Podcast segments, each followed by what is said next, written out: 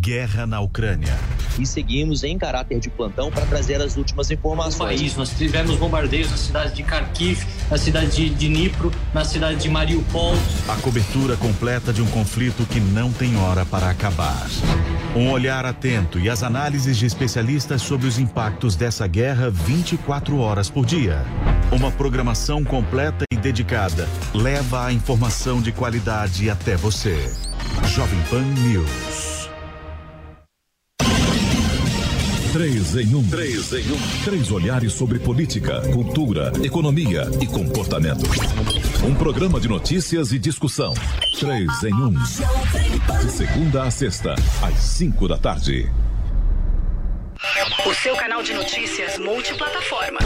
Jovem Pan News. Informação e opinião. Jovem Pan News. Direto de Brasília. Olá, uma ótima quinta-feira para você que acompanha a gente aqui na Jovem Pan News. Muito obrigada pela sua audiência e pela sua companhia. Ex-presidente Lula cumpre agenda de campanha em Brasília. É a reta final das convenções partidárias. Ministro da Defesa das Américas assinam cartas durante o evento aqui na capital federal. Ministério Público do Trabalho impõe sigilo sobre a apuração de assédio na Caixa Econômica Federal durante gestão de Pedro Guimarães. Manifesto pela democracia supera 200 mil assinaturas e é rebatido pelo presidente Jair Bolsonaro. Justiça do Rio Grande do Sul condena blogueiro Alan dos Santos à detenção por calúnia. Petrobras reduz em 15 centavos preço da gasolina nas distribuidoras.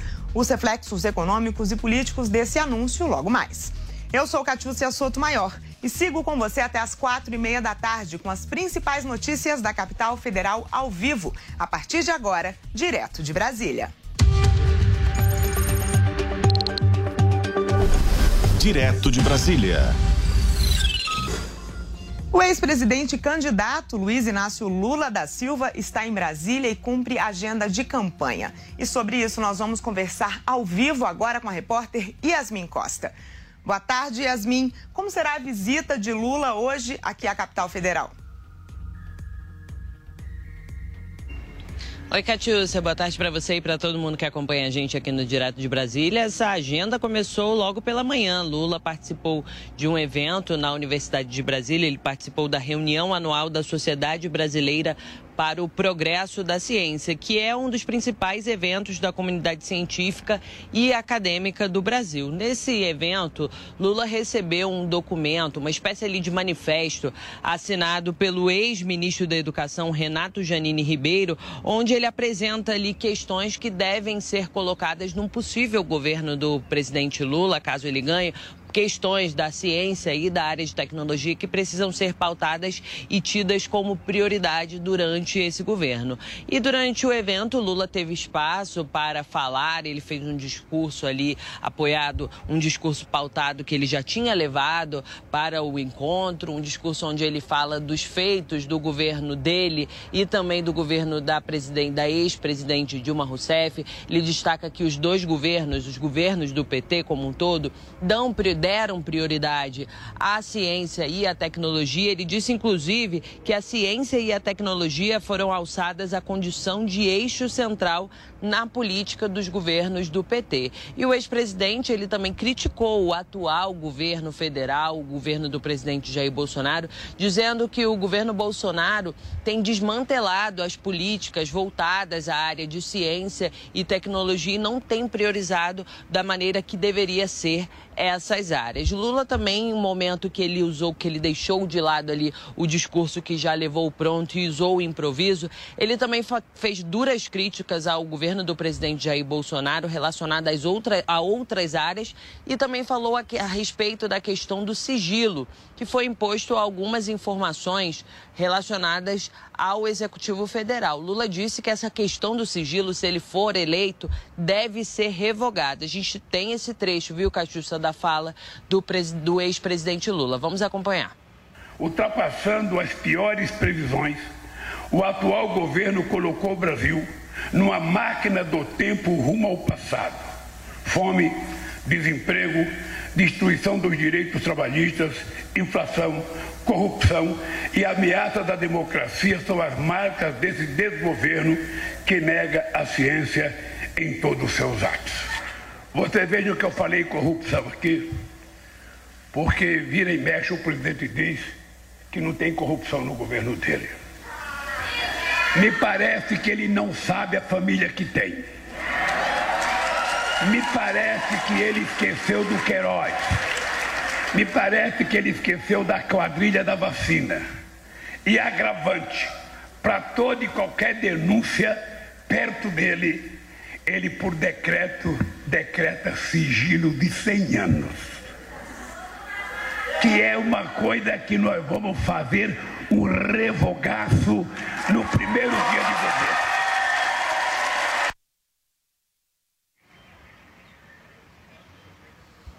Pois é, e a agenda do ex-presidente Lula segue, viu, Catiúcia, aqui em Brasília, agora à tarde, daqui a pouquinho. Eu estou aqui em frente à Confederação Nacional do Transporte, onde vai acontecer um diálogo entre presidenciáveis, e um desses presidenciáveis é o ex-presidente Lula, que deve comparecer a esse encontro aqui na CNT. E para amanhã, Lula ainda deve ficar aqui em Brasília hoje, porque amanhã ele deve participar do, da convenção do PSB, porque amanhã o PSB tem uma convenção marcada aqui para a capital do país, deve ocorrer pela manhã e ele é o momento em que vai ser confirmado o nome de Geraldo Alckmin como vice na chapa de Lula. E por isso Lula confirmou a agenda dele, está a confirmação de que ele vai permanecer aqui em Brasília para participar desse evento aqui na capital do país e confirmar a chapa Lula-Alckmin para a corrida presidencial desse ano. Daqui a pouco eu volto com mais informações, viu, Catiúcia?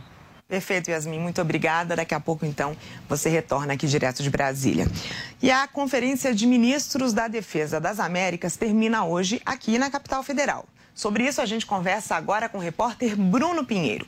Bruno, boa tarde para você. A última etapa foi a assinatura de um documento com as principais pautas para o futuro, é isso? Exatamente, Kátia. Você é uma ótima semana. Quem nos acompanha aqui no jornal na Jovem Pan, na verdade, nesta quinta-feira, esta reunião é uma das mais importantes. A 15 conferência realizada aqui na capital federal, realmente reunindo vários ministros, ministros das Américas, para poder realmente ali é, esse encontro, na verdade, para falar sobre a segurança e sobre a defesa também, e sendo mais exato, divulgando alguns números. E esse documento que foi assinado reafirmando o compromisso com a democracia. Em um rápido discurso, o ministro da Defesa, Sérgio Nogueira, fez ali uma fala é, reafirmando o compromisso com a democracia e voltou a falar que realmente ele está de acordo com essa carta, realmente essa carta da democracia americana e também sobre os seus valores e os seus mecanismos. E a gente relembra então que essa assinatura acontece em um momento muito importante, no momento que se fala justamente sobre a democracia. Este evento iniciou na última terça-feira, amanhã ainda, na sexta-feira, haverá alguns encontros para realmente finalizar a semana, mas diversos ministros fizeram esse tipo de, de, de um discurso, né? Reforçando a segurança, a defesa e a democracia. Quando a gente volta a falar sobre a democracia, nunca se falou tanto quanto agora, um pouco chegando já às eleições, aproximadamente 60 dias se falando sobre a democracia. Ontem, no evento na Câmara dos Deputados, em uma convenção, Jair Bolsonaro disse sobre a democracia. Segundo a fala de Jair Bolsonaro, não precisa de nenhum tipo de uma carta, nenhum documento para realmente se garantir a democracia. Ou seja, é um assunto que está envolvendo em todas as esferas e uma discussão que rende e muito. O importante é essa confiança, a certeza de se manter a democracia, seja realmente quando se fala sobre uma justiça, sobre as eleições, sobre urnas eletrônicas, é um assunto que vai render muito nos próximos dias e a gente vai então acompanhar o que realmente foi assinado, o efeito que vai gerar essa convenção que foi realizada aqui na capital federal nesta última semana, viu, Catiba? Obrigada, Bruno. É verdade, a gente volta a falar sobre esse assunto. O presidente do Tribunal Superior, Superior, Militar, general Luiz Carlos Gomes Matos, declarou que Justiça Eleitoral é responsável pelo funcionamento das eleições e que as Forças Armadas não devem se envolver. Paula Cuenca. Nesta quarta-feira, o ministro-presidente do Superior Tribunal Militar, Luiz Carlos Gomes Matos, fez uma cerimônia de despedida do tribunal. É que nesta quarta-feira, Gomes Matos também completou 75 anos, que é a idade limite para que um ministro permaneça em um tribunal superior, seja ele o Superior Tribunal Militar ou então o Superior Tribunal de Justiça ou até mesmo o Supremo Tribunal Federal. E foi neste sentido, depois da cerimônia de despedida, que Gomes Matos conversou com jornalistas e foi questionado das eleições e deixou muito claro que o papel da Justiça Eleitoral é diferente do papel das Forças Armadas. Ele disse, abre aspas, nós temos uma justiça eleitoral. Ela é responsável pelo funcionamento das eleições. A nossa missão é diferente. Não temos que nos envolver. Nós temos que garantir que o processo seja legítimo. Essa é a missão das Forças Armadas. Gomes Matos ainda continuou dizendo que as Forças Armadas devem fazer aquilo que já está previsto para garantir que essas eleições sejam legítimas e que contem com o respaldo popular. A fala de Gomes Matos acontece em meio a uma tensão que já pode ser vista nas últimas semanas entre Forças Armadas e a Justiça Eleitoral, o Tribunal Superior Eleitoral. Ainda no ano passado, as Forças Armadas foram convidadas a participar da Comissão de Transparência das Eleições, que fica a cargo do TSE. Mas dentro do âmbito da comissão, as Forças Armadas chegaram a enviar sugestões, questionamentos para o TSE já fora do prazo estipulado e diante dessa situação, ainda que o TSE tenha analisado as sugestões, algumas inclusive a serem consideradas para o próximo pleito, não nesse que acontece em outubro desse ano, porque já não haveria mais prazo para fazer essas mudanças. Ainda assim, as Forças Armadas já disseram se sentir desprestigiadas nesse processo de participação da Comissão de Transparência e insistem por um debate maior, mais conversas com o Tribunal Superior Eleitoral e inclusive com o atual presidente do TSE, Luiz Edson Fachin. Neste sentido, esse conflito também ganha o reforço de participação do presidente da República, Jair Bolsonaro, que também pede por uma participação maior maior das Forças Armadas dentro do processo eleitoral. De Brasília, Paula Cuenca. O PP oficializou o apoio à reeleição do presidente Jair Bolsonaro. A convenção do partido foi recheada de discursos e palavras fortes. O repórter Bruno Pinheiro acompanhou. O PP formalizou o apoio à reeleição do presidente Jair Bolsonaro. A convenção semipresencial foi realizada na Câmara dos Deputados. Entre os filiados ao partido estão o presidente da Câmara, Arthur Lira, o líder do governo, Ricardo Barros, e o ministro-chefe da Casa Civil, Ciro Nogueira. A sigla foi fundamental para a aprovação de pautas importantes para o governo, assim como o APEC dos benefícios o presidente deixou o Palácio do Planalto caminhando e chegou ao evento acompanhado da primeira-dama Michele Bolsonaro. Logo na chegada, rebateu as críticas de que estaria se aliando ao Centrão, que foi criticado na campanha de 2018. Eu fui do PP 20 anos, né? Não conhece nada história. Na convenção, Ciro Nogueira afirmou que a reeleição de Jair Bolsonaro será importante para o mundo. Nós estaremos a seu lado porque achamos que o nosso país não pode retroceder. Nós temos uma oportunidade ímpar no mundo de termos o crescimento que nos tornará um país tão forte a nível mundial, sob a sua liderança, como China, como Índia, como Rússia. Se nós caminharmos com o grande comandante, o senhor enfrentou os piores momentos. Não dá para comparar o governo do presidente Bolsonaro com nenhum outro. O presidente da Câmara, deputado Arthur Lira, ainda destacou as dificuldades impostas pela oposição em algumas pautas, mas reforçou a disposição do PP para o debate. Sempre votaram as matérias de crescimento, de desenvolvimento e de engajamento do nosso país, sejam elas populares ou impopulares, mas sempre necessárias para o crescimento do nosso povo. Lira também defendeu a democracia e eleições mais transparentes. A Câmara dos Deputados fala quando é necessário falar, não quando querem obrigá-la a falar. Eu dei mais. Eu dei mais de 20 mensagens mundo afora, internas no Brasil, de que sempre fui a favor da democracia e de eleições transparentes e confio no sistema eleitoral. Não precisa qualquer movimento público ou político fazer com que isso se apresente de maneira sempre necessária. Instituições no Brasil são fortes, são perenes e não são e nunca serão redes sociais. Nós não podemos banalizar as palavras das autoridades no Brasil. Em clima de campanha, Jair Bolsonaro destacou os números da inflação e reforçou a parceria com o Congresso. Os poderes legislativo e executivo trabalham em perfeita harmonia. 90% do que se faz aqui no Brasil é através desses poderes. Muito pouco nós fazemos quando estamos sozinhos. E essa parceria é muito bem-vinda. A maioria do parlamento está afinada com o Poder Executivo. E todos ganham isso. No discurso ao lado de Lira e Ciro Nogueira, o presidente Jair Bolsonaro aproveitou para rebater o manifesto lançado por juristas, intelectuais e empresários em defesa da democracia e do sistema eleitoral brasileiro. Todos têm espaço nesse Brasil.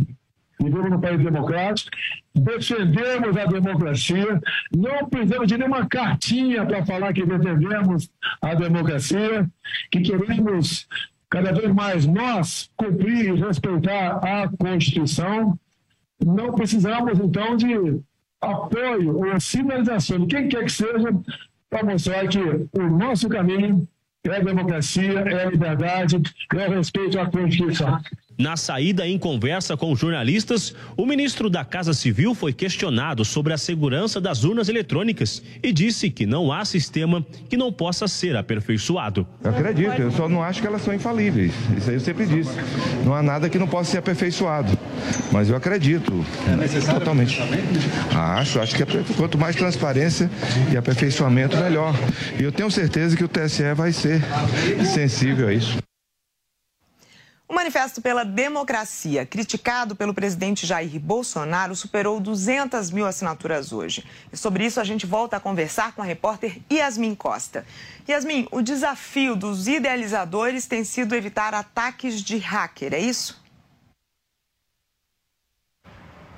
Exatamente isso, Catiúcia, porque o número de tentativas de fraudar esse sistema onde está hospedado essa, esse manifesto vem crescendo ao longo dos últimos dias. Hoje, até hoje, no comecinho da tarde, eram 2.500 tentativas de invasão, de ataque, ou tentativa de derrubar o sistema, ou tentativa de incluir ali um nome para esse, para apoiar esse manifesto, um nome irregular, o que poderia trazer ali possibilidade de desgaste com a, o número de assinaturas que já foi alcançado, porque, como você disse, já passou dos 200 mil, o número de 200 mil número de pessoas que assinaram esse manifesto. Mais precisamente, a última informação que a gente tem é que 290 mil pessoas assinaram e estão apoiando esse manifesto em defesa da democracia, que eu lembro, surgiu de uma iniciativa de alunos e de professores e também da diretoria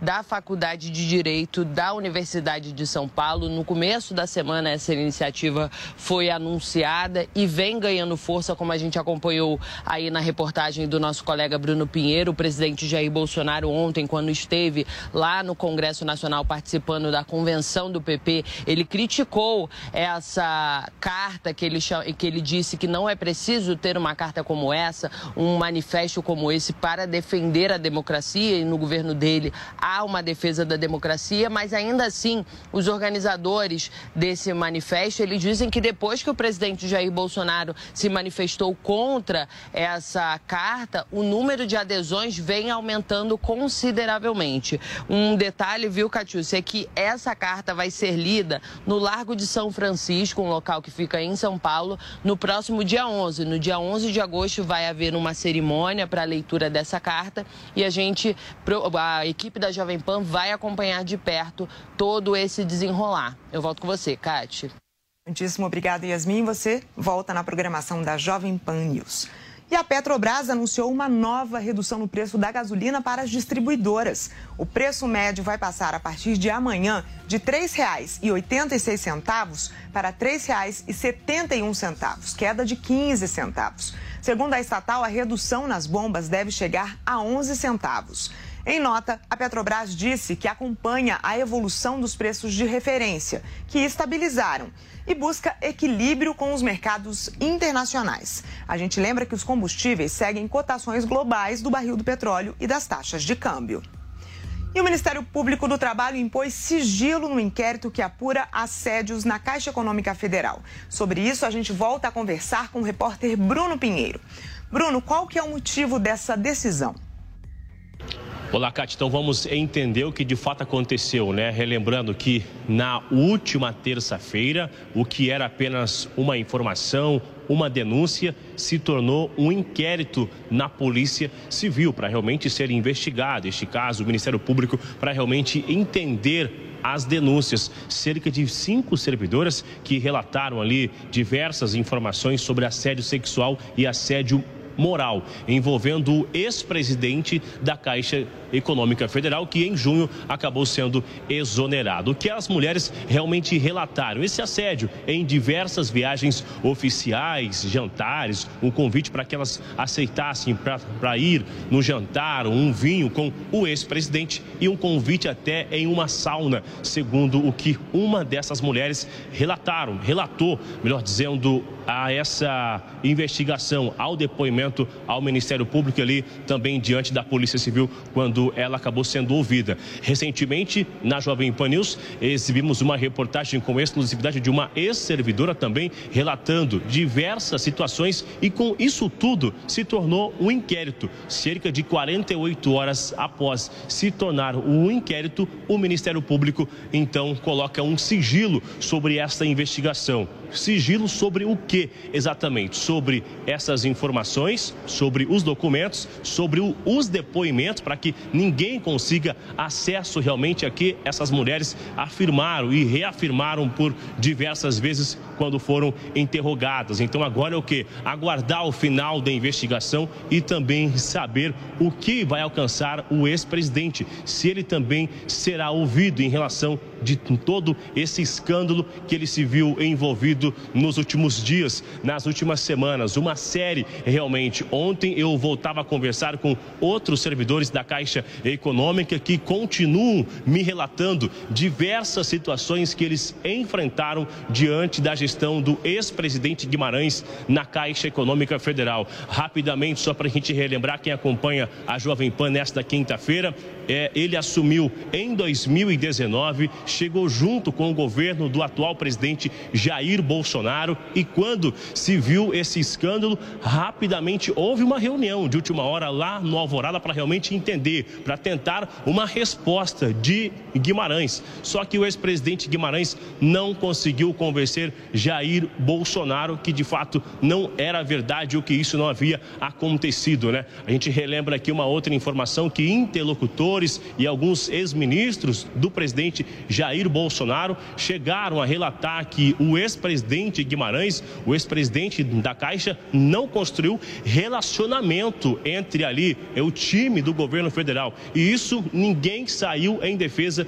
do ex-presidente da Caixa nas redes sociais em momento algum. E aí, com toda essa situação, agora o sigilo entra na investigação e aguardar esse resultado. A gente vai seguir acompanhando e ouvindo ambos os lados. É o jornalismo sempre sendo feito aqui na Jovem Pan. Eu volto com você, Kátia. Muito obrigada, Bruno. E o Ministério da Saúde liberou 127 milhões de reais para a compra de medicamentos. As verbas serão destinadas para cobrir gastos com remédios e materiais hospitalares do SUS entre julho e setembro deste ano. Em média, cada estado deve receber um milhão e meio de reais, sendo que o estado de São Paulo deve ficar com uma fatia maior dos repasses, 16 milhões e 500 mil reais. A pasta está em contato com estados e municípios para evitar desabastecimento de insumos e medicamentos que estão em falta em alguns hospitais. E o presidente nacional do Partido Liberal, Valdemar Costa Neto, se reuniu com o presidente do Tribunal Superior Eleitoral. Marília Sena conta como foi esse encontro. O presidente nacional do PL, Valdemar Costa Neto, estava acompanhado do deputado Capitão Augusto.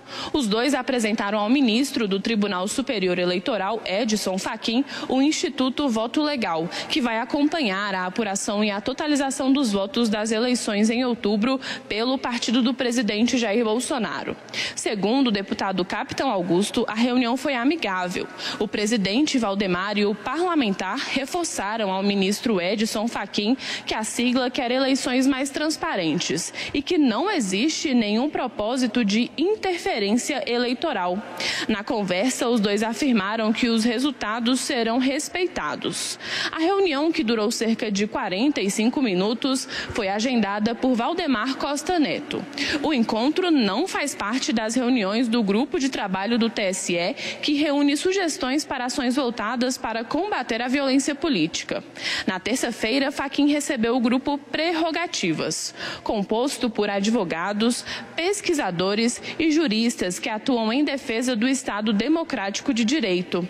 Durante o encontro de terça, Faquim rebateu, sem citar nomes, as críticas ao sistema eletrônico eleitoral.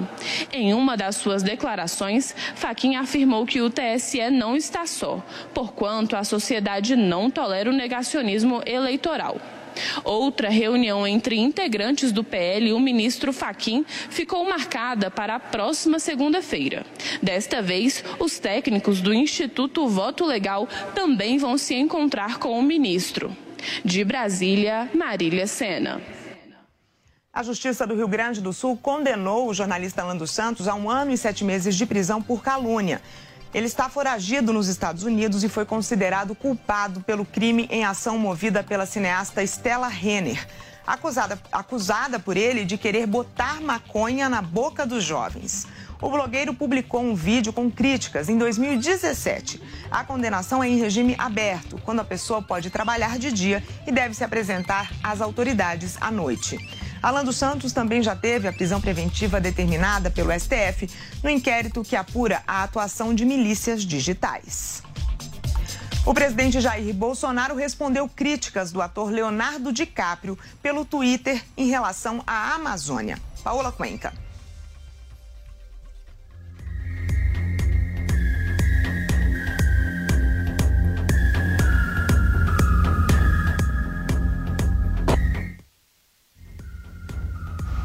Bom, gente, a gente volta depois com essa reportagem. Agora a gente vai falar que a Operação Resgate retirou 337 trabalhadores no Brasil da condição de trabalho escravo. São quase 50 equipes de fiscalização de ministérios, Defensoria Pública, Ministério Público Federal e Polícias Federal e Civil que estiveram envolvidas nas inspeções. O trabalho aconteceu em 22 estados e no Distrito Federal durante este mês. Foram resgatadas ainda cinco crianças e adolescentes e quatro migrantes de nacionalidades paraguaia e venezuelana. Agora são 4 horas e 27 minutos pelo horário de Brasília. Muito obrigada pela sua companhia. Estamos de volta amanhã, direto de Brasília. A gente se vê. Jovem Pan News. De segunda a sexta, três em um, três em um. A cobertura completa do cenário político brasileiro. Enquetes diárias, diferentes perspectivas e as mais relevantes discussões. Três em um, comandado por Paulo Matias. É hora de debate, hora de discussão por aqui. Três em um, de segunda a sexta, a partir das cinco da tarde, na Jovem Pan News. Valeu, Loja 100! Segunda super quinzena de aniversário nas lojas 100. Agora, móveis e TVs em 10 vezes sem juros nas lojas 100. Estofados, racks, estantes, roupeiros, cozinhas, mesas e cadeiras, camas, colchões e a sua TV novinha em 10 vezes sem juros nas lojas 100. Segunda super quinzena de aniversário nas lojas 100. É sensacional. Loja 100, 70 anos realizando sonhos. Há 70 anos tem alguém, ainda bem que tem Loja 100.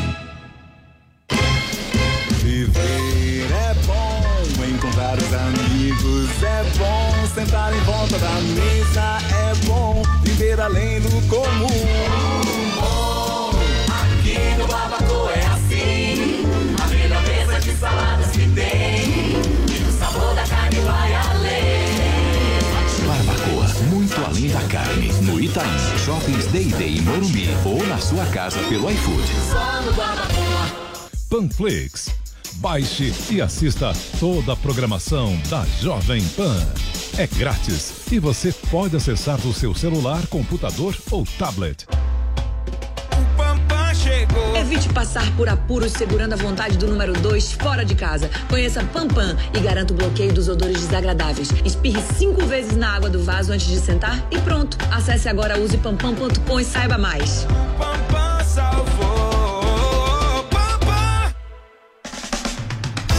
Jornada empreendedora na New Cursos com 55% de desconto. A jornada que tem como destino final o sucesso do negócio que você sempre sonhou em ter. Oito dos melhores profissionais do Brasil unidos em um compilado com mais de 150 aulas, com 55% de desconto e parcelado em até 12 vezes sem juros. Promoção por tempo limitado.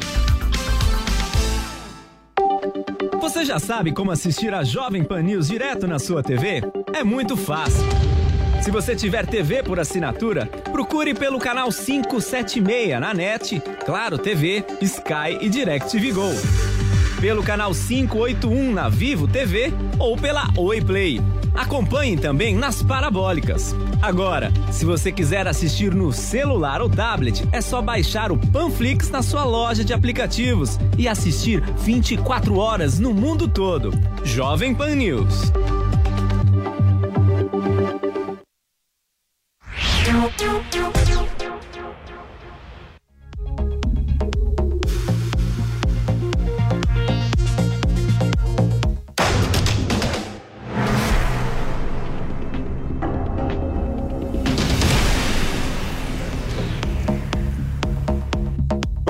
Opinião entrando no ar com a participação dos comentaristas PAN, Marco Antônio Costa e Fábio Piperno. Eu sou William Travassos. Muito boa tarde, senhores. Tudo bem, senhor William? Boa tarde, Piperno. Faz tempo que os senhores, os senhores eh, gostam da Argentina? Adoro a Argentina. Já foi até a Argentina, Marco? Ainda não. Ainda não? Piperno já foi? Muitas vezes, Buenos É. Aires, Você acha que é um Rosário, ótimo Córdoba, momento para ir para a Argentina agora? Sugiro que há, nesse momento, William, Tá. roteiros um pouco mais atraentes. É, tá, tá tumultuado, né? Na Argentina, milhares de cidadãos estão nas ruas desde o início desta quinta-feira em protesto contra a grave situação econômica do país. Além da dívida bilionária com o FMI, FMI a Argentina enfrenta uma inflação de 64% e um índice de pobreza que beira os 37%. No mês passado, os caminhoneiros bloquearam as estradas em manifestação contra a falta de óleo diesel. A expectativa é que a ministra da Economia, a Silvia Batakis, seja demitida ainda hoje após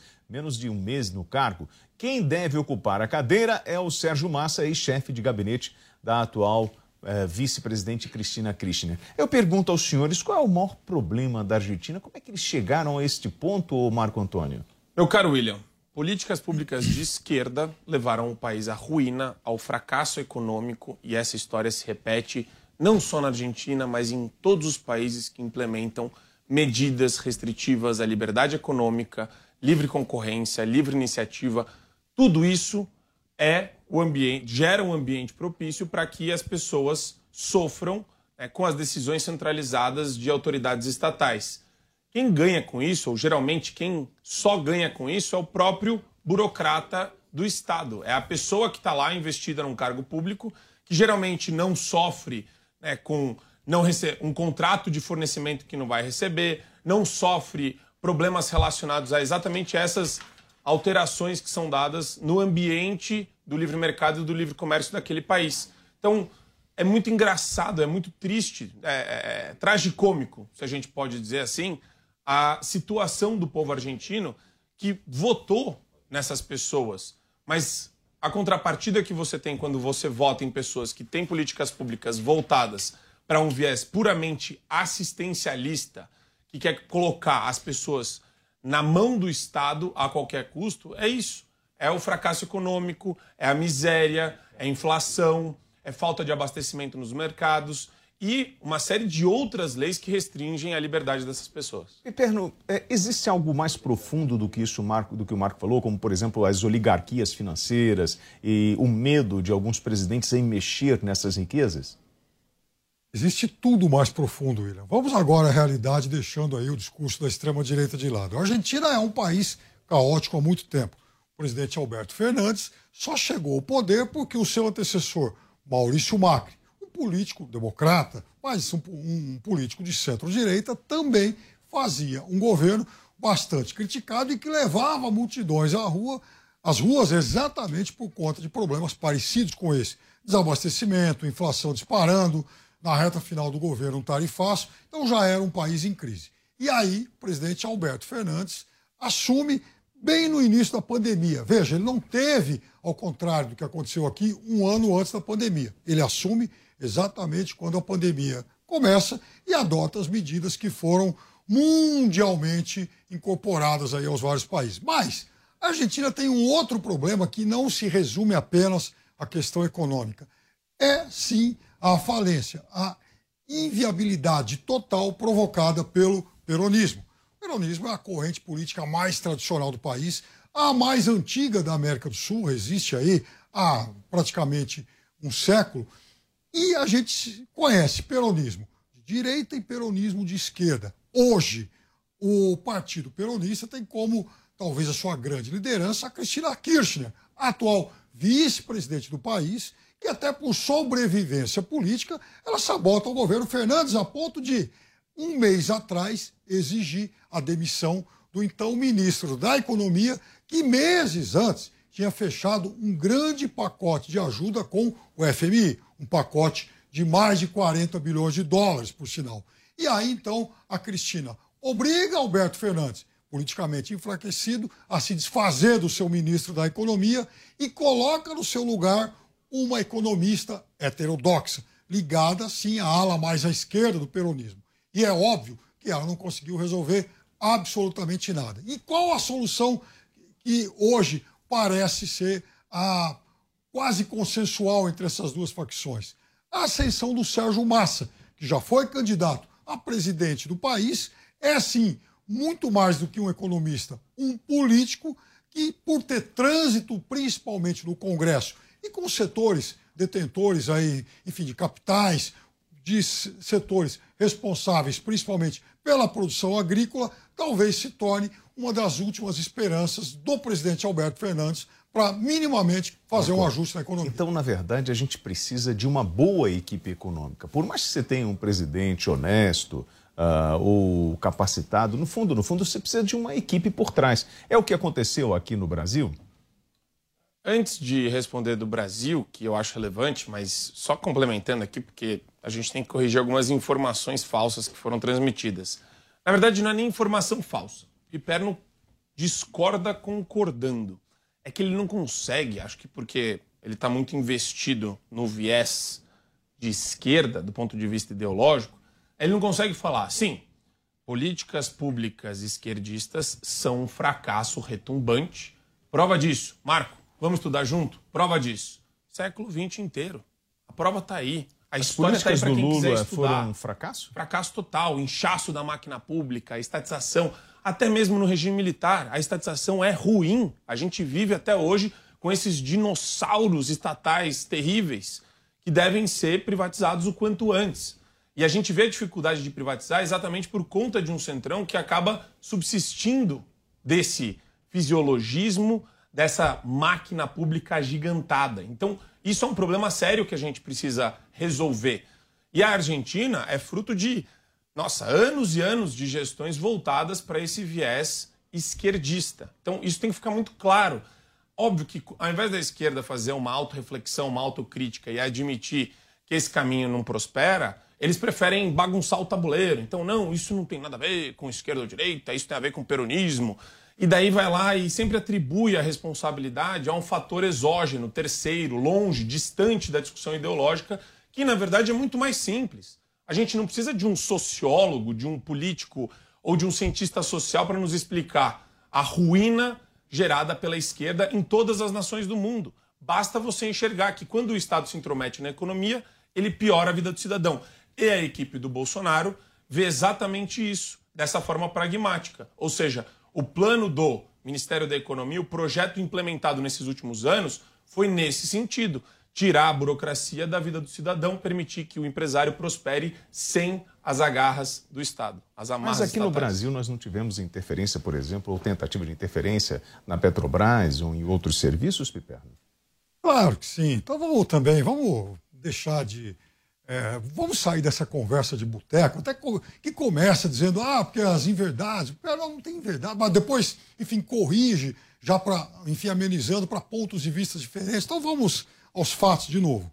O presidente Alberto Fernandes, que tomou decisões erradas, sim, ele herda um país caótico de Maurício Macri, né? alguém de pensamento supostamente liberal e que também entregou um país em crise. Um país que vem em crise há muito tempo. Um país que, por exemplo, 40 anos, 45 anos atrás, tinha uma ditadura militar de extrema-direita perversa que matava. Para por você, favor. que tipo de liberal tabela preço? Bom, então vamos voltar ao que eu vinha dizendo, então. O, o- exatamente a ditadura militar argentina que matava, que perseguia toda a esquerda, ela não responde, não, porque eu estou raciocinando e agora eu imagino que eu tenha pelo menos autonomia para poder dizer o que bem, eu penso. vai lá. Ah, então. Exatamente, porque a extrema-direita argentina, que governou no governo militar, quebrou o país, invadiu as Malvinas, arrumou uma guerra com a Inglaterra. Vejam o que a extrema-direita argentina conseguiu fazer, desarrumando totalmente o país. Depois disso, vem Alfonsín, vem Menem, que é outro, que aí sim, um político do peronismo mais conservador, que se orgulhava de manter relações carnais lá com os Estados Unidos e também gostava muito de ouvir a Xuxa, né? Era um fã, é, confesso, da artista brasileira. Menem também desarruma o país. A Argentina faz uma outra eleição. Aí vem De La Rua, também um político do Partido Radical, nada a ver com a esquerda. O, o desarranjo argentino continua e a Argentina chegou até aquele momento de cinco presidentes em menos de um ano. né? Eles iam caindo um por um, porque é um país que não se sustentava e não vem se sustentando até hoje. Então, repito, o presidente Alberto Fernandes, ele não consegue, de fato, arrumar a economia argentina, mas ele não faz, é, mas ele não faz nada muito diferente que os antecessores, a direita e a esquerda, fizeram antes. Porque também a direita argentina não foi capaz de apontar soluções. Porque é um verniz de direita para uma alma de esquerda, meu amigo Piperno. Não adianta nada você fazer dois, três discursos falando, acenando para a direita ou acenando para os valores e princípios da direita. Você tem que agir conforme, né? Não só fale a fala, faça o que tem que ser feito. Então, o importante aqui, meu caro, e aí que eu chamo você para reestudar a história do século XX, é exatamente isso. Muita gente, para agradar alguns empresários, a ala mais conservadora, usa o discurso da direita como uma, uma maneira de arrefecer ânimos. Mas, na verdade, faz só política Boa. pública voltada para Hoje nós temos um presidente liberal no Brasil? Sim. Piperno? Pergunta para mim? Os Não. dois. Hoje nós temos um presidente fundamentalista que faz uso desse discurso supostamente liberal, mas que de liberal não tem absolutamente nada, porque um liberal não adota práticas intervencionistas como a dele em vários momentos. Então ele é de esquerda? Inclusive, não, não vamos fazer essa confusão mental. Ele é um fundamentalista fundamentalista com tá raiz onde? de extrema direita, mas a extrema direita também tem lá os seus personagens intervencionistas, como a gente viu ao longo da história. Não, mas então peraí. Você está falando para mim que ele é de extrema direita, mas não é Sim. liberal. É Nunca foi fundamentalista. liberal, ele, é um Ele contribuiu, por ele exemplo, é um para o processo Ó, de privatizações. Liberal, por exemplo, é Tem que aplaudir, hein? Helena Landau, por exemplo. verborrágico. Pércio Arida, esse é um liberal. O que, que É. Pércio Arida, um liberal, Uhum. tem a ver, por exemplo, com Jair Bolsonaro? Absolutamente Ele nada. contribuiu para o programa de privatizações, Marco Antônio? O governo brasileiro se empenhou nisso ou fez alguns acordos e não alavancou essa agenda? Não, o governo brasileiro se empenhou muito nisso. A prova disso é que a pasta do Ministério da Economia tentou colocar, né, é, mover a máquina pública, que é gigantesca, em prol disso. O problema é que a gente tem um excesso de órgãos de controle que acabam burocratizando e dificultando a privatização de empresas-chave. Então, o governo usou o capital político que tinha para privatizar ou tentar colocar em funcionamento a privatização das maiores empresas. Então já está pautado Correios, você tem a Eletrobras, que foi privatizada, que foi um sucesso. Do ponto de vista econômico, para o governo foi excelente isso daí também, e para a população. Então, quer dizer, agora, você, ah, qual que é a proposta, o programa que se coloca para os próximos quatro anos do lado do governo Bolsonaro, caso seja reeleito? É exatamente isso, é continuar essa movimentação, porque é difícil e exige capital político. Não se esqueça que as estatais-chave dependem, em alguma medida, do Congresso. E para eu conseguir capital político, eu preciso fazer acordos, Piperno? É claro que precisa, e principalmente quando você tem um governo frágil, no qual pouca gente acredita. E aí o governo que demonizou o Centrão lá atrás, a ponto, por exemplo, do general Heleno, né, lançar a musiquinha lá, se gritar, pegar ladrão, não fica um Centrão, aquela coisa toda, que ele se orgulhava, inclusive, de repetir por aí, depois foram exatamente passar o chapéu e implorar, né, se ajoelhar para o Centrão aderir ao governo. E aí fazem qualquer coisa, inclusive terceirizando o orçamento. E veja, essa talvez seja uma das heranças mais malditas para o próximo governo. Porque agora a gente tem um Congresso empoderado que não vai abrir mão de palpitar cada vez mais em relação ao orçamento. Então, cada vez mais, os governos ficarão reféns do Congresso nas questões orçamentárias. Marco falou aqui no início do governo PT, muita gente é, alega que foi o momento em que o pobre teve acesso à geladeira, fogão, passagem, carro, filho na faculdade. E aí o Marco falou assim: olha, isso teve um preço. Não foi o que você falou, Marco? A gente está pagando até hoje com um governo que inchou a máquina estatal, gerou uma crise retumbante anos depois, e você tem ainda o ônus, né, que se arrasta com o tempo Isso é da sua corrupção e a violação e a violação moral das instituições republicanas. E por outro lado, eh, os opositores ao governo Bolsonaro falam que, por exemplo, a PEC das bondades, lá na frente, o povo vai pagar esse preço. Mas hoje, quando você vai abastecer, inclusive a Petrobras anunciou hoje a segunda redução no preço da gasolina nos últimos 10 dias. A partir de amanhã, o combustível vai custar 15 centavos a menos por litro nas refinarias, chegando a R$ 3,71. O preço do óleo diesel não vai ser alterado, mas eu já paguei R$ 5,39, Piperno, no preço da gasolina lá em Brasília esse final de semana, agora que passou. O povo está feliz com isso. né? Não sei se a gente poderia chamar de felicidade, porque não faz muito tempo estava a 4. Agora. Ô, mas é, chegou a há quanto, Piper? Chegou a Chegou a oito? 7, 8. Então agora há uma clara tendência de queda e tem que baixar mais. Eu não ficaria surpreso, eu imagino que no curto prazo a Petrobras vai anunciar outro corte. Por quê? O barril do petróleo chegou a 130 dólares, coisa de um mês e meio atrás. Hoje, ele está por volta de 90 e alguma coisa.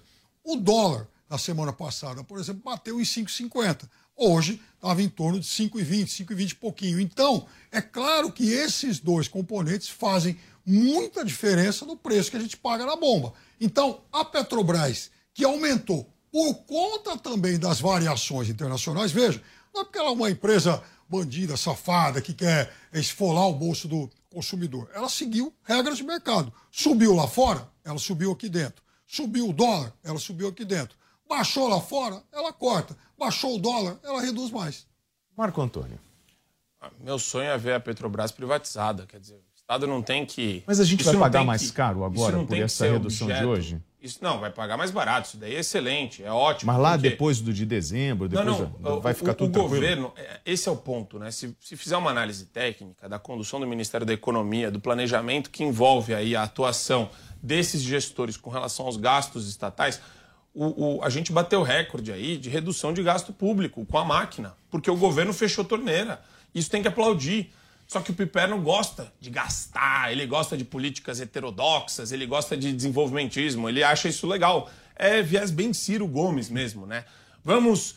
é, nós do Estado precisamos de mais dinheiro para mover a economia para frente. Isso é uma bobagem. De novo, eu convido a estudar de volta a história do século XX para ver o fracasso que foi isso, retumbante. Agora, tem um ponto aqui que é importante, né? A gente está falando de situações completamente distintas e díspares, meu caro William. A gente tem um governo que foi cleptocrático, que, se a- que abraçou o Estado e queria se perpetuar durante 50 anos no poder. Né? Por meio do quê? De laços de corrupção com as campeãs estatais. As empresas campeãs estatais. Sabemos, sabemos quais são. E agora a gente está vendo uma equipe super preocupada com o equilíbrio fiscal, com o controle dos gastos e com essa responsabilidade de conduzir políticas de caráter assistencial que são necessárias para a população, são prementes hoje, com os gastos que a máquina tem. Então, quer dizer, a gente vê esse equilíbrio, essa, esse cuidado por parte da equipe econômica do governo. E o Piperno reconhece isso.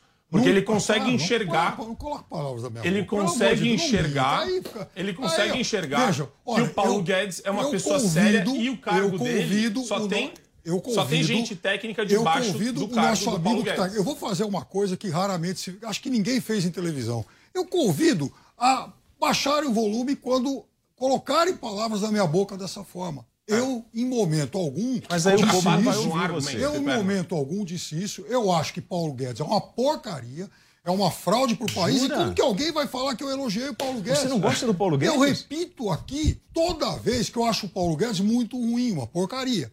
E aí vem o cidadão dizer que eu elogiei. Ai, Mas como é que alguém vai colocar uma palavra, uma frase dessa Agora, na minha porcaria boca? não é quem É, assaltou então, o país é, durante não, não, anos. Tudo bem, né? isso Acho aí, lindo isso. isso, Acho lindo. Aí você tá no Ele seu... tem seriedade, aí você ele tá se comprometeu a fazer uma gestão juízo de equilibrada. valor. Perfeito. Quando você faz essa crítica a mim, você está no seu pleno direito de fazer esse juízo de valor. Agora, quando você diz que eu elogiei a política do Paulo Guedes em algum momento, aí é pro É que nosso você não- amigo que está em é casa você baixar tem- o volume. Posso falar? Ah, porque isso é mentira. É uma mentira rotunda. Ou seja, vocês que nos Você assistem diariamente elogia. sabem o que eu elogia. penso do ministro Paulo Guedes. Sabe, sabe o que você faz? Aí, ó, aí cinicamente ainda dá uma risadinha. Você elogia. Você é joga- mentira. você elogia. E eu vou te falar como que você elogia. Cinismo é cinismo. cinismo. Você. Não, sabe como que você cinismo. elogia? Cinismo. É interessante. Abaixa o volume. Vou fazer uma análise o psicológica aqui.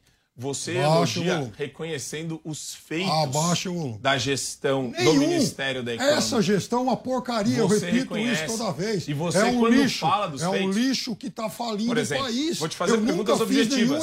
Se você concordar, você Imagina. tá, você tá sim. Não, tudo bem, mas você vo- pode fazer a É pergunta que você quiser, mas você não diga que eu elogiei em algum momento, Eu que é uma mentira. isso. É Ele uma fraude. É uma fraude. Se você quiser transformar esse programa num programa de fraude, ok, a gente pode começar agora. Mas não diga, por favor, jamais Ah, tá. que eu tenha feito algum elogio à gestão Posso, do ministro posso Paulo falar uma Guedes. coisa? Pode. Pera, você está sofrendo algum tipo de ameaça de alguém para não falar, para não fazer nenhum elogio ao governo Bolsonaro? Porque você jeito pinta uma situação tão dramática, tão terrível, parece que todos, todos do governo são pessoas terríveis.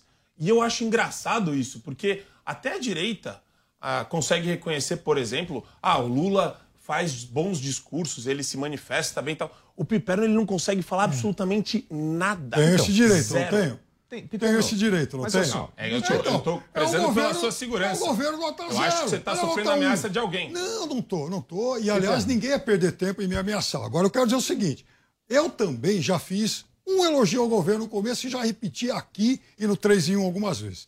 Em 2019, quando o governo anunciou que o Mercosul tinha fechado um acordo, um tratado de livre comércio com a União Europeia, eu aplaudi, falei, puxa vida, isso vai ser excelente para o país. Só que, em seguida, a União Europeia recuou por conta das políticas ambientais do Brasil. Está parado até hoje. Agora, naquele momento, e outros, aliás, eu fiz sim elogios à atuação, por exemplo, da ministra Tereza Cristina.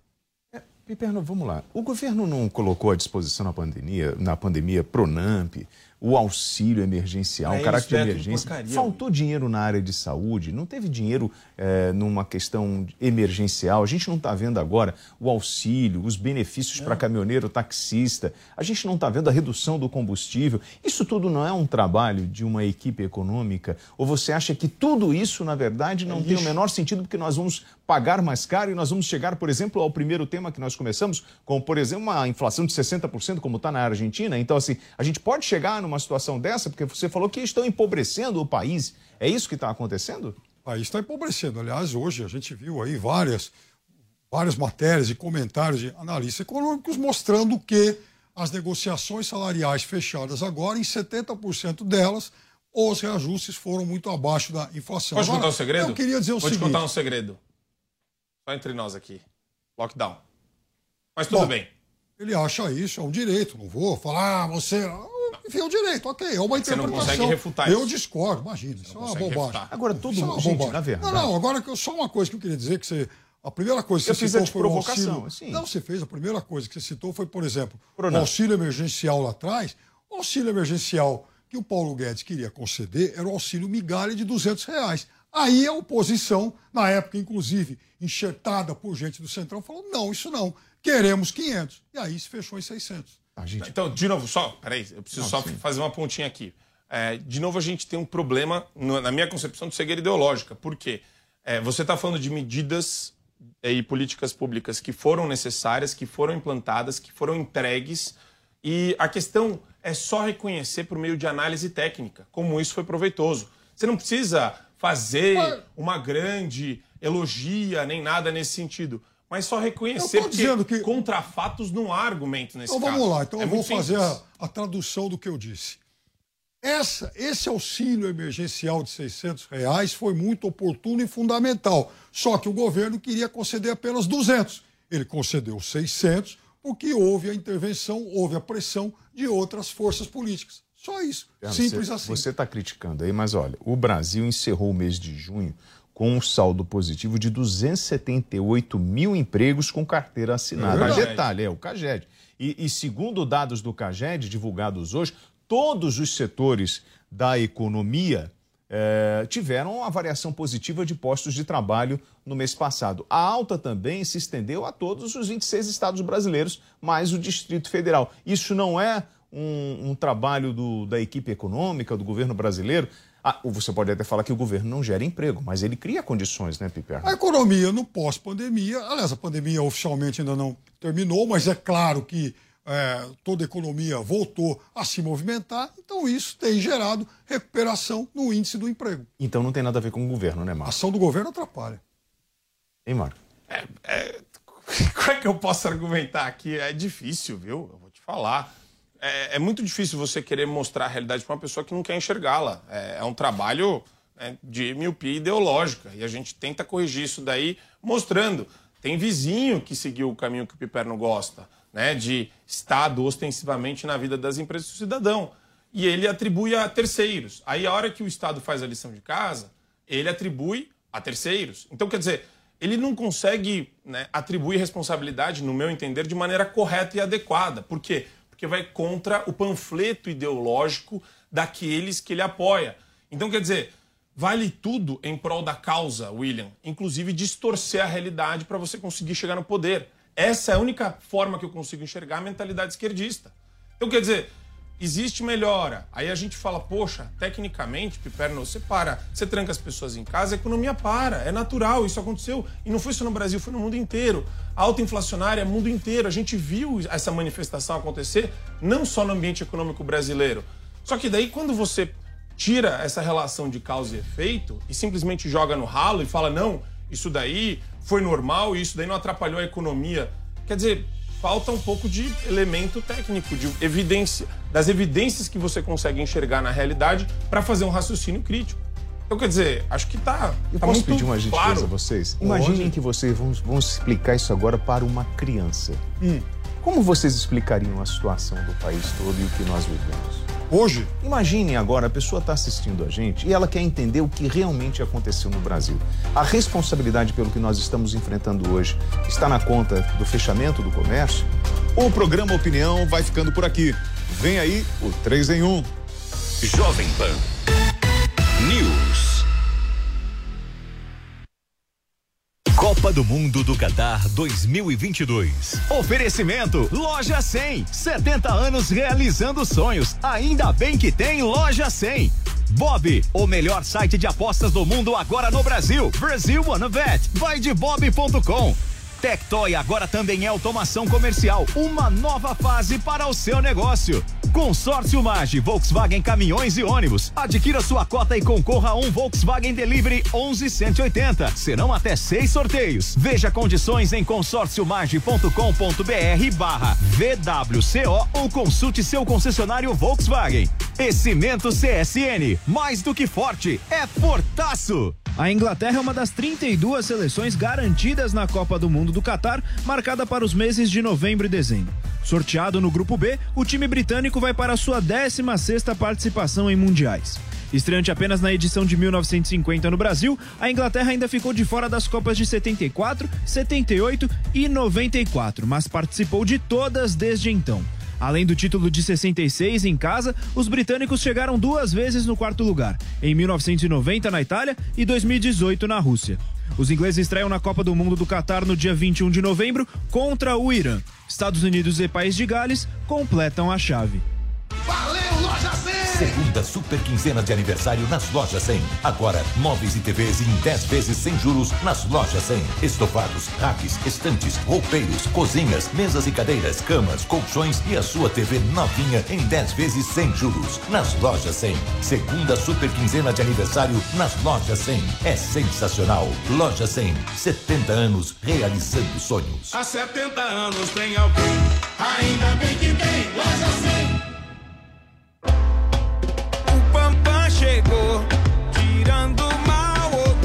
Cansada da mistura de odores que o seu odorizador de ambiente deixa no banheiro? Acabe com o mal pela raiz usando o Pampam, o bloqueador de odores sanitários mais potente do mercado. Espirre cinco vezes na água do vaso antes de sentar e pronto. O mau cheiro será bloqueado e você vai aproveitar tranquilamente o seu momento Pampam. Pampam, use antes de fazer, ninguém vai saber. Pampam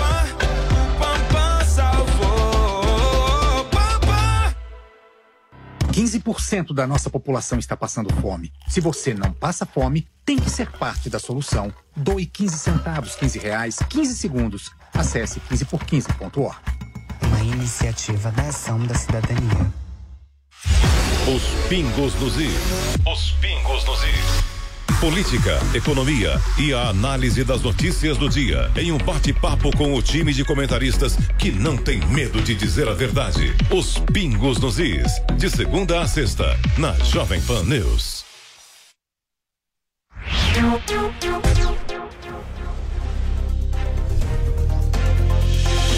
Três em um. Jovem Pan. Olá, ótima tarde para você, minha excelência. São 5 horas da tarde desta quinta-feira e nós aqui já prontos, preparados para começarmos mais um 3 em 1 aqui na programação da Jovem Pan News. E eu já vou começar com polêmica, porque em dois dias, desde o lançamento.